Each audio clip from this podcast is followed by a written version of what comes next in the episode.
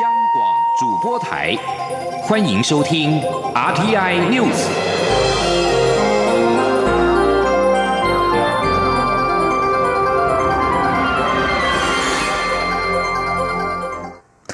各位好，我是张旭华，欢迎收听这节央广主播台提供给您的 RTI News。海基会宣布指定两班华航航班供滞留在中国湖北省的台湾民众搭乘返台。交通部今天在行政院表示，基于防疫需要，每班班机最多搭载两百二十人，而且会有防疫人员随机前往上海，在民众登机前进行发烧筛检等防疫措施。记者王威婷报道。中国湖北省解除交通管制，海基会宣布指定华航二十九号、三十号各有一班航班飞往上海浦东机场，供滞留湖北的民众搭乘回台。海基会表示，今天起统一受理协助定位。交通部次长王国才二十六号在行政院会后记者会表示，华航调派波音七七七客机执行湖北类包机任务，每架可搭载三百五十八人，但是基于防疫需求，每架最多载运两百二十人。王国才说：“这次这次大概这样，就是说，因为湖北已经解封了哈，所以我们现在这次用列包机，就是飞机不飞武汉，飞上海的方式。”那目前是呃三月二十九号跟三月三十号，呃分别从这个上海飞回这个桃园机场啊，它两个班次都是呃十九点五十，然后到桃园机场是二十一点五十哈。那里面所有呃目前派的是波音七七七，它可以带三百五十八个人，但是因为防疫的需求，我们只有在两百二十个人以内，哦，因为用分隔的方式来来做。机关署副署长庄仁祥表示，指定航班皆有随机医护人员在旅客登机前进行发烧筛检，并要求戴口罩、穿防护衣，一切按照中央流行疫情指挥中心的防疫标准进行。内政部次长陈宗彦表示，班机飞抵台湾后会在独立空间检疫，入境民众集中检疫十四天。他指出，具有中华民国籍和持有居留证的民众可以搭乘这两架指定类包。机回国，至于陆配子女是否能够搭机，则需要再演绎。行政院发言人古勒斯尤达卡表示，行政院副院长陈其迈二十五号、二十六号接连与卫福部、陆委会、海基会、内政部、总统府等会商指定航班事宜，秉持防疫优先原则，洽华航协助调派班机。至于后续是否还会有类包机或者专门包机接回滞留湖北或武汉的民众，古勒斯表示还要继续协调。中央广播电台记者王威婷采访报道。由于湖北解封，传出已经有国人先移动到其他城市，预备返国。内政部次长陈宗彦今天表示，滞留在湖北的民众都有被注记旅游史，不能够自行购买机票从其他机场回国。呼吁民众还是透过海基会定位，寻指定航班模式回台。而由于目前还有大约一千多名的台湾民众在湖北，中央流行疫情指挥中心指挥官陈时中表示，会是需要再增加班次。但返台民众一样都需要集中检疫十四天。此外，由于武汉市要到四月八号才解封，因此滞留武汉的国人目前仍然无法搭乘这两班指定班机。对于政府规划两架次班机从上海接回滞留湖北省的民众，陆委会副主委陈明奇今天表示。目前指定的两架次班机都是定期航班，是我们自己国人搭我们自己的航班返台，所以没有涉及两岸协商问题。陈明奇表示，此事是由政府部门各单位努力促成，再加上很多人的善意，尤其有很多台商提供了许多必要协助。至于若是乘客从湖北到上海的交通问题，在各地台商的协助之下，个案需求都已经做好相关安排。如果需要求助，可以透过当地台协或海。基会反映，政府将会提供相应的协助。中央流行疫情指挥中心今天宣布，国内新增十七例武汉肺炎确诊个案，当中有十五例是境外移入个案，两例本土病例。这波名单使得台湾确诊人数来到两百五十二人，而其中两例本土病例是先前境外移入个案的接触者。记者肖兆平报道。国内 COVID-19 武汉肺炎确诊人数截至二十六号已经来到两百五十二人。因为中央流行疫情指挥中心又宣布，国内新增十七例确诊个案，而其中有十五例是境外移入个案，有两例是本土个案。指挥中心指挥官、卫生福利部部长陈时中表示，这十五例境外移入个案年龄在二十多岁到六十多岁。入境日介于三月十六号到二十三号，发病日介于三月十一号到二十三号。发病前活动地点包括美国、英国、纽西兰、西班牙、马来西亚、摩洛哥、墨西哥等国家，其中又以英国移入个案最多。他说，发病前活动地点包括好美国、英国哈等等，大概英国的案例这呃这一次比较多，这边有六例。哈，有六六例。虽然有两例新增本土个案，不过陈时中强调，这两例本土个案其实都是先前境外移入确诊个案的接触者。他说：“不过这两例的本土案例两百四十六、两百四十七，都是境外移入个案的接触者。啊，其中按二四六啊为六十多岁的男性，啊为啊按二零九啊从美国境外移入的。”啊，同住的家人，那两百四十七为四十多岁的女性。为按二二八荷兰移入的同住的家人。指挥中心表示，国内目前有两百五十二例确诊个案，其中有两百一十二例为境外移入病例，有四十例是本土病例。而确诊个案当中有两人死亡，二十九人解除隔离，其余病况稳定，持续住院隔离当中。中央广播电台记者肖兆平采访报道。国内目前有四万多人因为武汉肺炎居家检疫当中。行政院长苏贞昌今天在行政院会表示，已经请行政院秘书长李梦燕召集相关部会，讨论再扩增集中检疫所的能量，让不方便在家检疫的民众有适当处所可以安心检疫隔离。武汉肺炎疫情重创了观光产业，行政院今天宣布进一步加码补助观光旅宿业员工薪资的纾困方案。针对业绩衰退达到五成以上的监困企业，没有采取劳动部减班休息补助方案，而且减薪未达成两成的员工，政府薪资补助由原本的两成提高到四成，补助金额上限也由新台币一万元增加为两万元。记者王威婷报道：受到武汉肺炎冲击，及国内观光旅行、旅宿和游乐业受创严重，业绩急速衰退，雇主苦撑。行政院日前宣布，针对业绩衰退达五成以上的监困企业，其不采劳动部减班休息方案，且减薪未达两成的员工，政府补助原薪资的两成，上限一万元。蔡英文总统和行政院长苏贞昌会商后，考量观光产业受疫情冲击严重，决定要稳住观光产业员工的就业环境，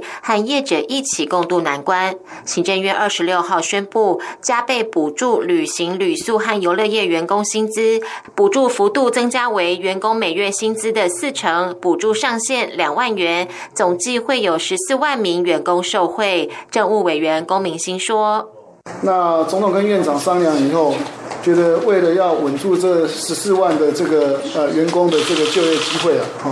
所以呃就商量说再加嘛，哦就是说呃如果这个雇主他呃保障了八成金之下，那么呃我们政府呢可以分担四成，那企企业分担四成，好这样的一个情况。根据统计，旅馆业有三千五百家，旅行业有三千一百四十家，观光旅游业二十五家，和民宿约八千家，可以申请这一波加码纾困补助。龚明鑫表示，纾困期间仍维持三个月，业者可从四月开始申请到六月为止。业者对政府加码补助都表示欢迎与感谢。他表示，交通部原本编列四十二亿元的经费支应观光旅宿员工薪资补助，但在补补助翻倍后，预计需要七十亿元的经费，不足的部分由就业安定基金指引。中央广播电台记者王威婷采访报道。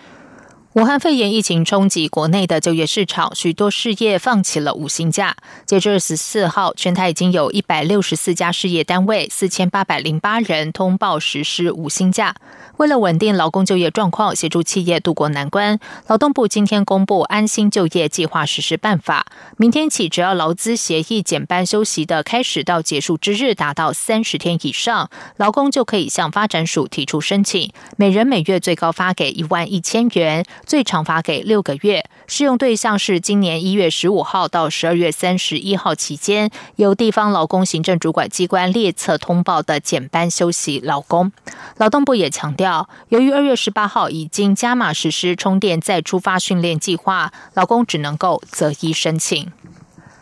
在财经消息方面，美股道琼工业指数连日大涨，激励台股今天续成涨势，中场上涨了九十一点，重登九千七百点关卡，收在九千七百三十六点。分析师认为，短期内金融市场最恐慌的时期已经过去，接下来能否维持信心，端看观察疫情变化以及陆续公布的经济数据表现而定。在汇市部分，新台币对美元汇价今天收在三十点三零六元，升一点九分。记者谢嘉欣报道。武汉肺炎 （COVID-19） 冲击全球经济，尤其欧美疫情迅速扩散，引发各国股灾。而在美国祭出无限量化宽松政策等一系列救市措施后，市场信心迅速恢复，美股二十四号起出现报复性反弹，加上美国参议院通过两兆美元的纾困方案，道琼工业指数连续两日大涨。台股方面，国安基金二十六号也重申，随时再待命，随时再出招，再拉抬市场信心。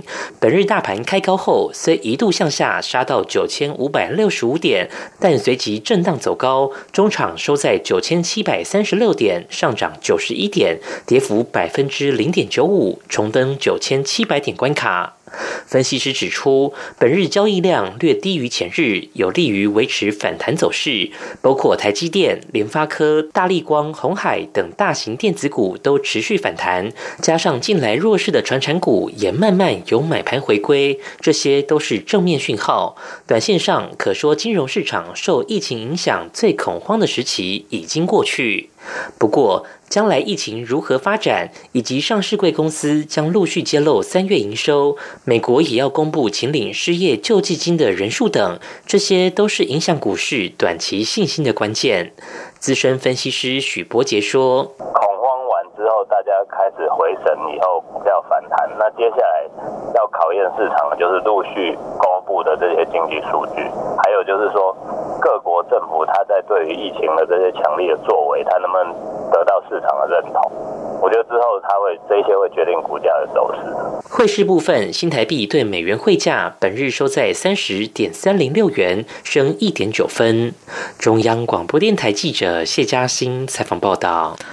在外电消息方面，受到武汉肺炎疫情的影响，美国医院资源耗竭，经济受到重创。美国参议院二十五号晚间以九十六比零的票数一致通过一项美国有史以来最大规模、预算高达两兆美元的纾困方案。该方案将被送往众议院。一位民主党领袖表示，希望这项措施能够在二十七号以口头表决方式通过，然后就可以交给川普总统签署。法新社报道。武汉肺炎疫情蔓延全球，各国政府纷纷采取锁国等措施遏制疫情扩散，对全球经济造成了严重的冲击。而多项体育赛事也因此受到波及，包括原定七月二十四号开幕的东京奥运，在日本首相安倍晋三和国际奥林匹克委员会主席巴赫讨论之后，确定延后一年。根据读卖新闻报道，新的举办时间可能在明年的七月到八月。日本专家预估，冬奥延期可能会为日本带来六。千四百零八亿日元和约五十七亿美元的经济损失。美国网络安全公司火眼二十五号表示，他们发现疑似中国骇客团体从今年一月下旬开始发动新一波网络间谍行动。当时武汉肺炎疫情刚开始从中国往外扩散到全球。路透社报道，火眼在报告中表示，从一月二十号开始，被称为 APT 四一的骇客团体开始大举对火眼的七十五个客户下手。这些客户从制造商、媒体业者到医疗保健机构和非营利组织都有。火眼安全架构。构师格莱尔说，间谍活动剧增有多种可能解释因素。他指出，华府和北京在贸易方面仍然存在长期而且加剧的紧张关系。近期又因为武汉肺炎爆发口水战，去年底爆发的武汉肺炎期间已经造成全球超过两万人丧命。报告提到，这是近年来观察到的中国网络间谍最广泛的活动之一。这里是中央广播电台台湾之音。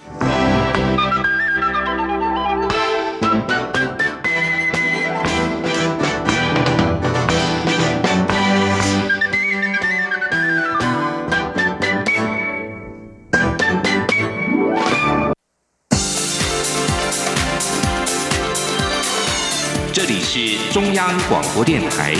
台湾之音，欢迎继续收听新闻。时间是十九点十五分，欢迎继续收听新闻。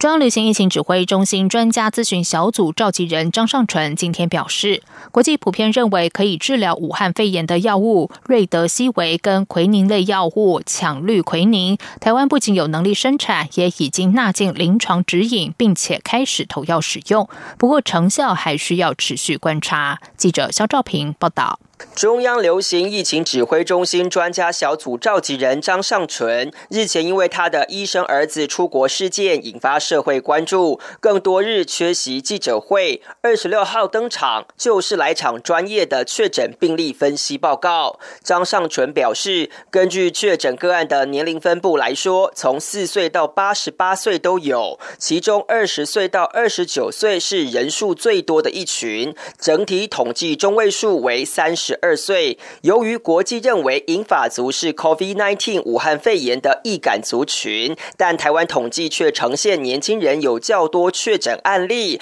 张尚淳特别解释，统计分布跟容易被感染对象不能直接类比。他说：“其实是因为这一这一群年龄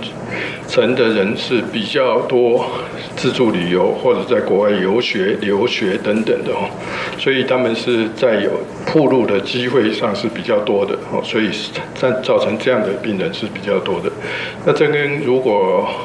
其他的国家大量的社区传播的时候，到底哪一个年龄层比较容易得到感染，是不能相提并论的哦。张尚纯也说，台湾确诊患者从一采阴到三采阴的时间，中位数统计要二十四天，甚至极端一点还有四五十天。换言之，就算患者恢复良好，但病毒还残留在体内，而这也是台湾目前患者出院比例较低的原因。至于全球关注的瑞德西韦药物治疗方式，张尚纯也透露了台湾生计实力。他表示，台湾已经在国内三家医院分别对三名患者进行临床试验，不仅有明显退烧，且医师也说使用后觉得不错，比较适合轻症患者，但还需要更多观察。还有近期被国际关注的奎宁类药物强氯奎宁，张尚纯证实已经被纳进。临床指引，但强调由于有可能的副作用，有提醒医师投药前要充分告知家属。他说：“这并不是确定是一定可以有效的一个药物。那病人可以同意的话，那就可以给他尝试使用这样的一个剂量，也都建议出来了哈。那也包括原则上就是治疗七天哈。”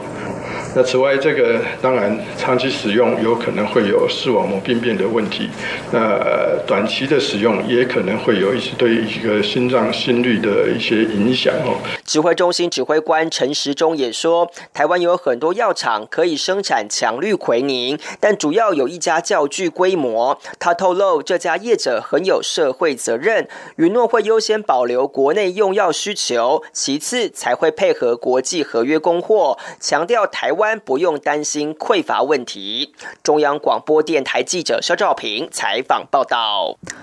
双北合作交流平台市长层级会议今天召开，台北市长柯文哲和新北市长侯友谊会后一同举行记者会。柯文哲表示，会中双方有十项 SOP 达成一致，包括防疫旅馆、防灾式的训练、防疫专车、捷运防疫标准及处理、校园防疫、集中检疫所共享、退休医护人员的相互支援机制，以及两市批发市场的相互支援等等。另外，也讨论自动口罩贩卖机示范计划在中央通通过之后要怎么做。柯文哲认为，这个疫情会拖相当久，后续还会陆续出现许多新的问题，所以最重要的是建立起双方的对口单位，且战且走。对于会中是否有讨论要一旦封城要如何合作应应，侯友谊表示，目前没有面临封城的情况，但是他和柯文哲会同一步调，双北目前都在进行动员准备计划，随时做好应应下一个阶段的准备。他指出，双北每两年就会有一次防卫动员演练，双北会随时做好准备计划，只要中央下令，就可以采取行动。武汉肺炎疫情严峻，消费者到实体通路消费意愿逐渐转换到线上消费，让外送平台业者的业绩顺势成长。台湾民众党立委邱成远今天举行座谈会，呼吁经济部、国发会把握本次消费行为转变契机，整合我国外送平台业者、餐饮商家和消费者需求，打造外送平台国家队，力拼产业转型。记者郑玲报道。台湾民众党立委邱成远二十六号举行外送平台国家队力拼产业转型机会座谈会，邀请台湾本土外送平台业者、商权代表与经济部、国发会等相关部会讨论相关议题。邱成远指出，根据经济部统计处最新数据，今年一月餐饮业单月营业额八百二十六点九亿，以外送占百分之五，粗估约四十一点三亿元，相较去年同期三十五点二亿，成长百分之十七，显见来电。客数虽受疫情影响减少，外送业绩则逆势成长。对于餐饮业受疫情冲击，经济部编列特别预算一点六亿元，提供业者一点五万元上架费补助，增设外送平台服务。不过，本土外送平台业者反映，台湾外送平台在资金、知名度或行销曝光方面，相较外商知名平台都吃亏，且法规面也有冲突或模糊之处，导致营运不易。希望相关部会思考补助模式。扶植国内新创产业。台湾民众党团总召赖香林认为，经济部若要透过本次防疫资源发展宅经济，趁机让产业转股转型，可以考虑差异化补助，将资源投注到台湾本土新创产业。那这样的上架的关系，是不是要要选择，或者是比例要限制？哈，比如说一万一千家餐饮业者，我起码要有九成是上到我们这。这五六家，剩下一层上到这个 Uber E 或或富邦达的时候呢，它可能的费用或相对补助可以调。邱成员要求经济部与国发会一周内提出外送平台国家队的具体执行方案，提出本土业者优点，让各自平台发挥优势。在法规适用性方面，也可透过示范区松绑，透过这次疫情，让小型商家做数位转型，发展行动支付。他指出，如果台湾能做好，疫情结束后也能往东南亚内需消费成长快速的国家推动，抢食全球线上外送商机。央广记者郑玲采访报道。科技部今天公布二零二零年台湾十家最酷科技新创，例如裕信科技研发的 AI 连续辅助听诊系统，让医护人员从远端就可以听见武汉肺炎的声音。另外，云守护安控开发 AI 骨架侦测技术，可以精准的侦测场场域内人员行动，以避免各种风险。科技部后续将会持续帮助这些新创好手增加国际能见度，让台湾新创茁壮成为独角兽。记者郑祥云。谢嘉欣采访报道。科技部近年持续选拔年度台湾十佳最酷科技新创，找出具有技术实力、可改变产业规则，且有市场接单及验证能力，链接全球行销国际潜力的台湾新创团队。今年选拔结果二十六号出炉，最新的新创石库以 AI 技术团队为主，比重高达五成，其次则为生医领域占了三成。例如玉信科技开发出 AI 连续辅助听诊系统，可远端掌握。患者肺部呼吸情形，在台湾已应用在一般的呼吸照护病房以及麻醉手术。而正值武汉肺炎 （COVID-19） 之际，团队也已透过这套系统捕捉到武汉肺炎患者的肺部呼吸音，将来渴望加入台湾抗疫行列。裕信科技营运长郑渊仁说：“那像这样子的，就是阻塞或是浸润的声音呢，其实在治疗的过程中，如果有逐渐改善，那么医生就会知道他的治疗策略是对的，那可以继续进行下去，或者是他应该改变一下他的治疗策略。这个在让医生在两次的 X 光或者是 CT 影像之间，去更密切的知道病人的状况。另一家云守护安控则是开发独门的 AI 骨架侦测系统，可将场域内侦测到的人员资讯、动作及时回传，包括台湾的电信业者、日本东极铁道以及日本第二大钢铁厂 JFE 都有导入这项技术，可避免偷窃、意外事故。而应用在商店，也可了解消费者行为，借此调整行销策略。云守护安控行销业务经理李博毅说。比如说，我们可以知道这个人他进来这个场域，我们可以知道他的性别、他的年龄，而且是在不侵犯他的隐私情况之下。那第二部分是我们可以知道这个人在这个场域上有没有疑似偷窃的行为啊，或者是疑似是比如说，哪他跟哪一个商品的互动次数比较多。科技部长陈良基表示，会持续追踪每年新创石库的后续发展。目前已有一家业者将触角延伸至全球二十多国，已堪称是独角兽。科技部也将持续协助台湾新创石库。提高他们的国际能见度，吸引全球资金挹注，站上国际舞台。中央广播电台记者郑祥云、谢嘉欣采访报道。国民党中常会昨天通过党务人事案，向来以敢言著称、善用媒体的台北市议员罗志强接掌革命实践研究院院长。罗志强今天表示。未来，他将把培训、论述、传播三合一，以虚实结合的方式，找三五位年轻人一同举办客厅会，透过网络直播达到宣传效果。记者刘品希报道。国民党中常会二十五号通过第二波党务一级主管人事案，台北市议员罗志强接掌革命实践研究院院长，将负责培育党内青年。罗志强二十六号受访时表示。国民党现在遭逢历史低潮，必须重建党的论述，传播党的理念，并与青年连结。而现在的国民党已非家大业大的政党，资源非常短缺。未来他的工作重点就是把培训、论述、传播三合一，透过格实院这个平台统合推动。罗志强指出，过去培训是办几天几夜的营队，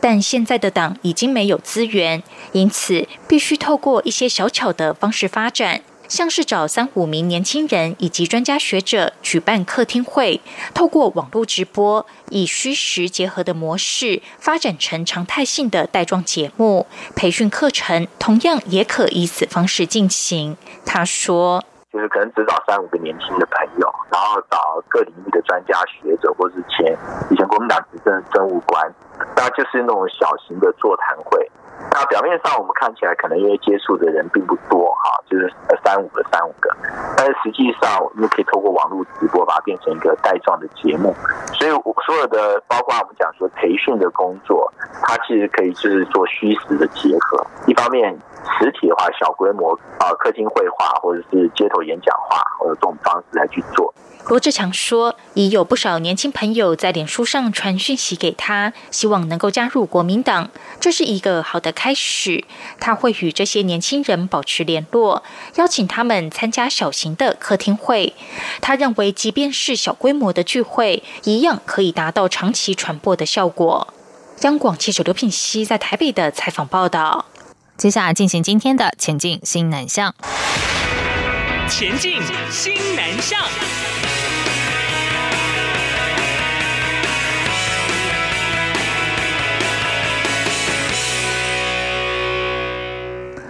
和硕执行长廖次正今天在线上法人说明会表示，今年华为布局重点会在越南厂，拼明年上半年投产；印度设厂则是未来目标。和说去年每股赚七点四元，获利创近三年新高。廖次正指出，从前年展开海外布局，印尼巴旦岛工厂去年第一季已经开出产能，以网通和互联网产品为主，具有竞争力，是很好的据点。今年选定越南新产线，明年上半年可望投产。因为越南当地已经有电子业的设厂经验，搭配年轻劳工，将比印尼厂更适合大量生产。至于武汉肺炎疫情冲击工厂复工状况，他直言，虽然比预期进度慢，但目前已经满产能生产，供应链也跟上，第二季供应链和本身都可符合标准，应该可以平稳度过。印度为控制武汉肺炎疫情，宣布全国封锁三周。在印度设厂的笔电代工大厂伟创资通指出，将配合印度政府规范。尽管受到疫情冲击，但董事长林宪明表示看好印度智慧装置生产线未来十年的发展。林宪明在线上法人说明会表示，在全球布局之下，看好印度厂生产智慧装置，墨西哥厂生产伺服器，还有欧洲捷克的制造服务中心，马来西亚制造中心，菲律宾苏比克湾的技术支援和服务中心都将扮演持重角色。虽然武汉疫情蔓延影响企业用户对伺服器需求，但林宪明认为未来市场仍会成长。他认为。疫情冲击全球经济成长率，恐怕将会衰退。今年上半年业绩肯定受到波及，不论市场需求、生产线的运作都会打折扣。不过，目前工厂复工率已经达到百分之九十五，产能逐步恢复到正常水准。以上新闻由张旭华编辑播报，这里是中央广播电台台湾之音。